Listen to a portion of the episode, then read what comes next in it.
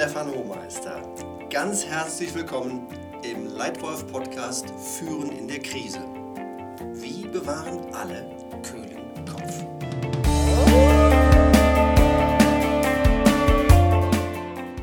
Ich freue mich sehr, dass du heute wieder hier bist und in deine eigene Entwicklung als Führungskraft investierst.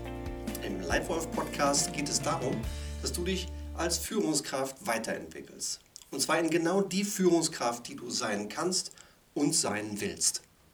Heute geht es konkret darum, wie du aus dem Gefühl der akuten Gefahren, des Stress, des Drucks herauskommst, hinein in ein Gefühl der Sicherheit und Beherrschbarkeit der Situation. Einige Sachen haben sich in den letzten 20 Jahren deutlich verändert.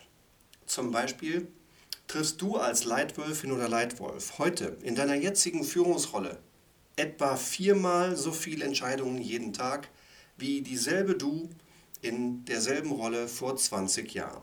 Viermal so viele Entscheidungen in derselben Zeit. Kein Wunder, dass dabei ein Gefühl von Zeitdruck entsteht. Ganz normal.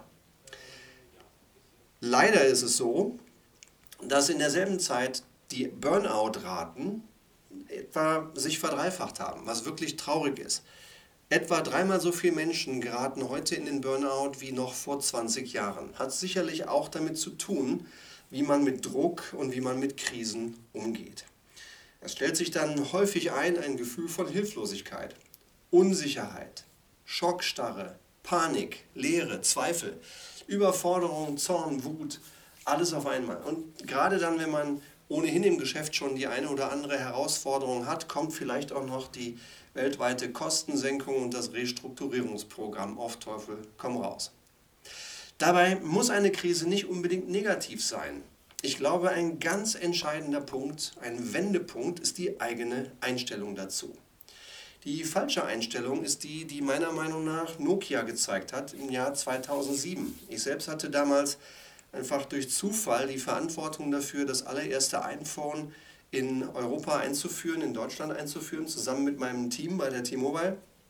Und ich habe vor meinen eigenen Augen gesehen, wie der damalige Marktführer Nokia, jedes zweite Mobilfunkgerät war von Nokia, einfach nicht die richtige Haltung gefunden hat, mit der Krise umzugehen, die Krise gar nicht erst erkannt hat am Anfang und zum Schluss einfach keinen Weg gefunden hat. Schade. Die richtige Einstellung ist, meiner Meinung nach, die Frage zu stellen, wie tue ich das Richtige? Auch und gerade unter Druck. Und hier gebe ich dir aus meinen fast 30 Jahren in der Geschäftswelt meine drei besten Tipps, wie du als Leitwölfin oder Leitwolf in der Krise gut führst. Nummer 1. Antizipieren. Ja, vorwegnehmen. Viele Dinge kann man als Führungskraft vorwegnehmen.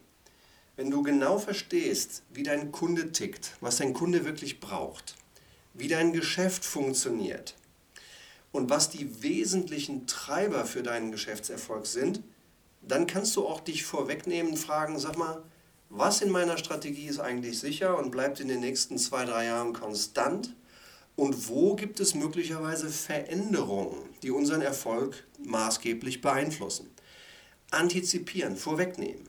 Wenn ich zum Beispiel in irgendeiner Industrie davon abhänge und darauf angewiesen bin, dass bestimmte regulatorische Dinge konstant bleiben, aber sie ändern sich, dann sollte ich das vorwegnehmen und mich fragen, was wäre wenn? Was tue ich, wenn sich diese Dinge wirklich verändern? Antizipieren. Antizyklisch investieren.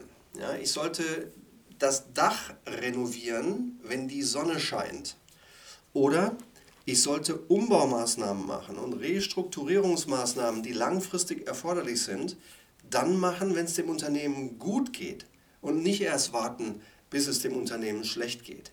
Also insofern auch antizyklisch investieren, dann, wenn es gut läuft, ganz besonders den Gürtel enger schnallen, verschlanken, wenn es am besten läuft. Also, Tipp Nummer 1 für gutes Führen in der Krise, antizipieren. Zweiter Tipp. Klar analysieren und handeln. Gerade in der Krise ist es wichtig, dass wir klar herausfinden, was ist eigentlich das Problem. Klar analysieren. Nicht einfach nur das Thema sagen, sondern wirklich herausfinden, was das Problem ist. Dazu gibt es einen Begriff, der heißt Paul. P-A-U-L. Der gerade in der Krise besonders wertvoll ist. P steht für Problem. Was genau ist eigentlich das Problem?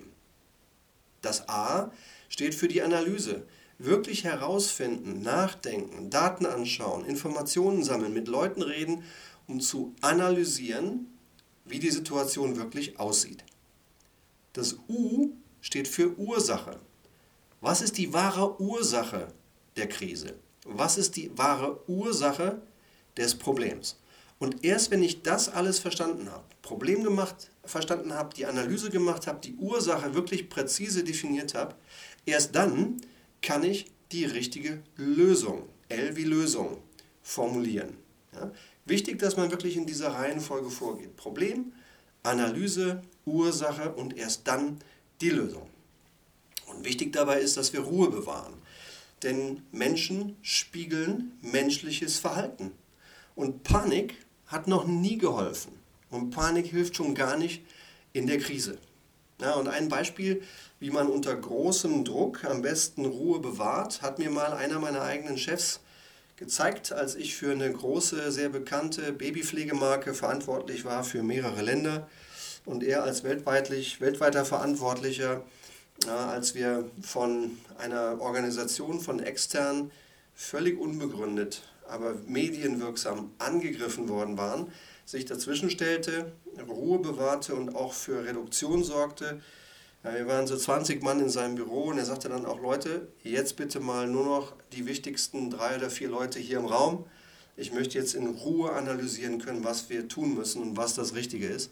Also Ruhe bewahren, ja, Menschen spiegeln Verhalten, keine Panik und dann in Ruhe Problem, Analyse, Ursache und Lösung.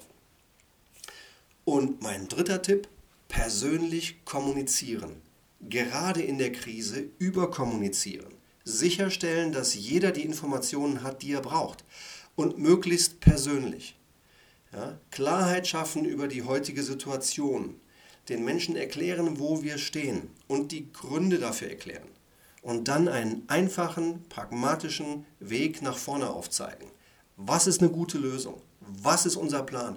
Und warum wird dieser Plan funktionieren und uns aus dieser Krise herausführen. Das müssen die Menschen mitgeteilt bekommen und sie sollten genau hören, wie wir uns rausführen werden aus dieser Krise. Also der dritte Tipp, persönlich kommunizieren. Zusammengefasst meine drei besten Tipps für gutes Führen in der Krise. Wie bewahren alle kühlen Kopf? Erstens, antizipieren. Zweitens, klar analysieren und handeln. Und drittens, viel persönlich kommunizieren. Möchtest du konkrete Tipps haben oder Unterstützung, wie gutes Führen in deinem Unternehmen umgesetzt werden kann, dann melde dich bitte gerne bei mir und wir können einfach mal ganz locker in Ruhe telefonieren. Oder möchtest du noch mehr Tipps zu gutem Führen? Dann komm doch zu einem meiner kostenlosen Workshops oder melde dich an zu einem meiner Leitwolf-Seminare. Gib mir gerne auch deine, eine Bewertung, eine Sternebewertung in iTunes und abonniere gerne diesen Leitwolf-Podcast. Hier erscheinen jede Woche neue spannende Führungsthemen. Ganz herzlichen Dank für deine Zeit und für deine Aufmerksamkeit. Dein Leitwolf Stefan.